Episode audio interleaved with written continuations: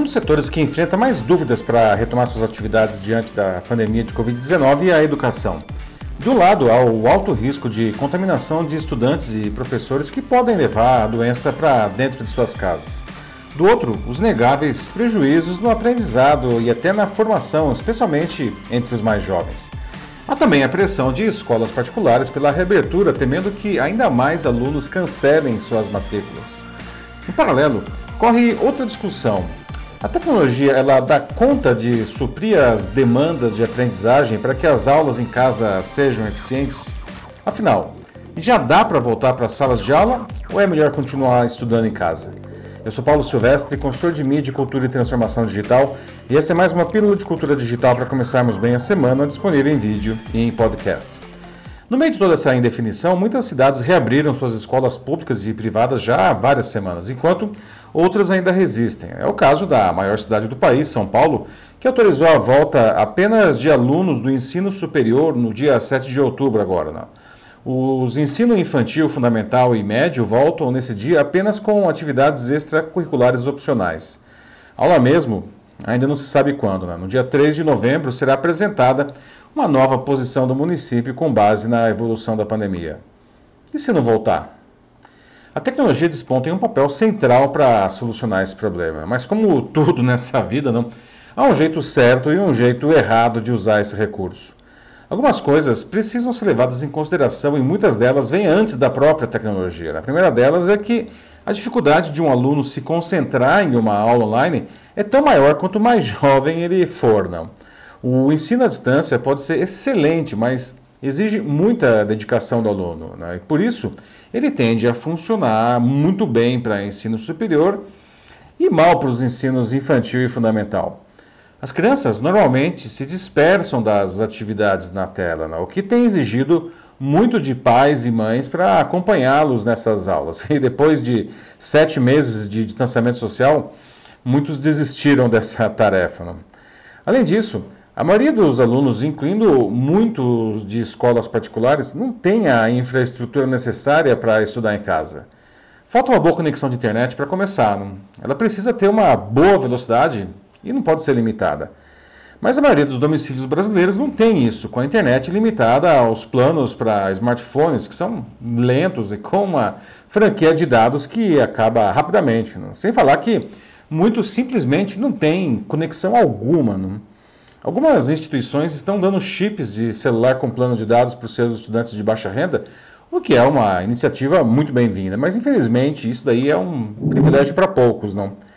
Vale dizer também que a experiência de aprendizagem fica muito melhor em uma tela grande, né, como a de um tablet e principalmente de um computador. Só que, segundo o relatório PNAD contínua do IBGE, Apenas 48,1% dos domicílios brasileiros com internet tinham um computador em 2018, que é o ano com os dados mais recentes.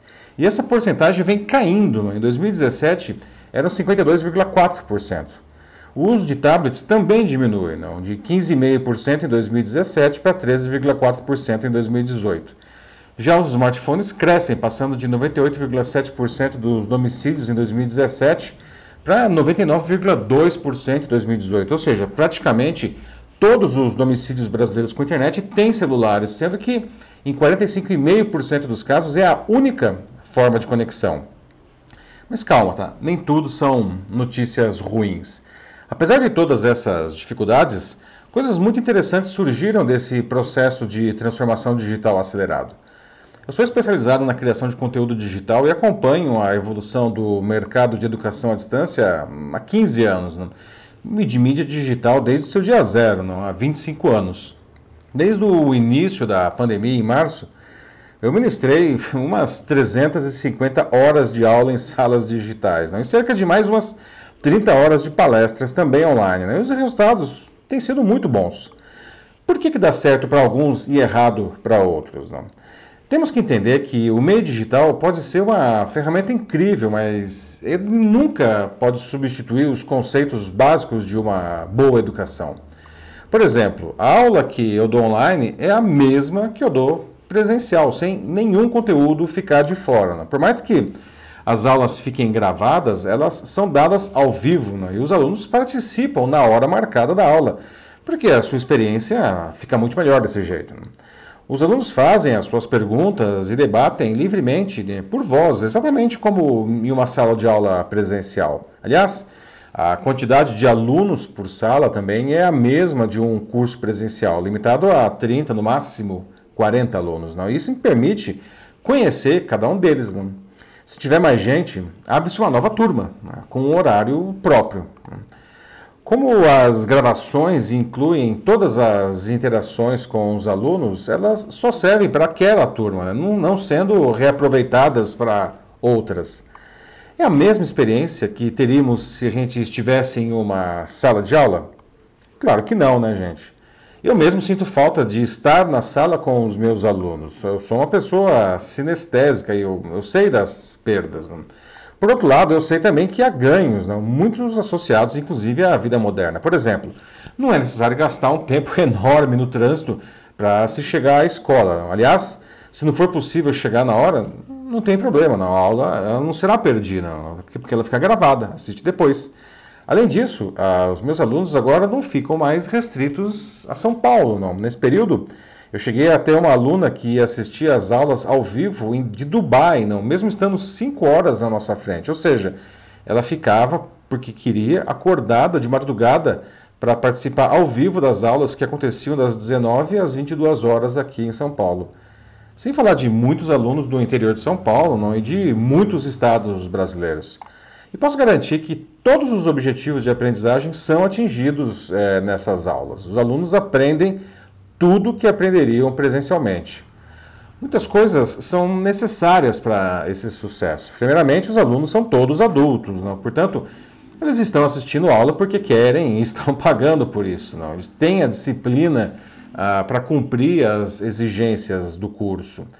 Depois, porque eu tenho o privilégio de ministrar aula em instituições sérias, não? que se preocupam com a qualidade do ensino. E aqui eu cito nominalmente a PUC de São Paulo, a Universidade Presbiteriana Mackenzie e a SPM, onde eu estou dando aula nesse período de pandemia. Todas elas proporcionam o que eu disse acima, oferecem a estrutura necessária para a viabilização dos cursos e respeitam, e estão respeitando não, alunos e professores nesse momento de dificuldade. Não? Por isso, aliás, elas estão de parabéns. Não? Eu vejo com muita tristeza, por outro lado, outras instituições, que eu não vou citar seus nomes aqui, fazendo mudanças inaceitáveis. Não? Por exemplo, salas de aula que antes tinham 30 alunos, agora passam a ter 500. 500 alunos. Eles, elas agrupam todas as turmas de uma mesma disciplina, de diferentes campi, às vezes de diferentes cursos, colocando todo mundo num saco só, não, com um único professor. E daí dispensaram todos os outros professores que sobraram. Claro, né? Que atenção esses professores podem dar aos alunos de uma sala de 500 alunos? Não? E que interação pode acontecer nessas aulas? Não? Há casos de professores que foram demitidos por um pop-up que apareceu em sua tela quando tentaram entrar na plataforma da universidade para dar uma aula. Há ainda casos de provas dissertativas sendo corrigidas por robôs. Não? E a despeito dos avanços da inteligência artificial, qual a garantia que os alunos têm de uma avaliação justa nesses casos? Que nível de ensino essas instituições estão oferecendo a seus alunos? Né? Que falta de respeito com os seus profissionais é essa? Isso é inaceitável. Né? Essas escolas deveriam se envergonhar é, por se dizer instituições de ensino. A educação é essencial para que o Brasil avance. Né? Muitos dos problemas que a nossa sociedade é, tem hoje, eles seriam resolvidos se tivéssemos uma população mais bem educada, no sentido amplo da palavra. A tecnologia é uma ferramenta magnífica para melhorarmos a educação, mas ela deve ser usada exatamente para isso, não para melhorar a educação e não para piorar a experiência de alunos e de professores. Por isso, escolha bem onde você vai estudar, tá? Mas estude. É isso aí, meus amigos. Então, Vamos falar como, que, como usar a tecnologia para melhorar a educação e também qualquer negócio, não? Como que você usa a tecnologia aí no seu cotidiano, no seu negócio? Mande uma mensagem aqui para mim que vai ser um prazer conversar com você sobre isso. Eu sou Paulo Silvestre, consultor de mídia, cultura e transformação digital. Um fraternal abraço. Tchau.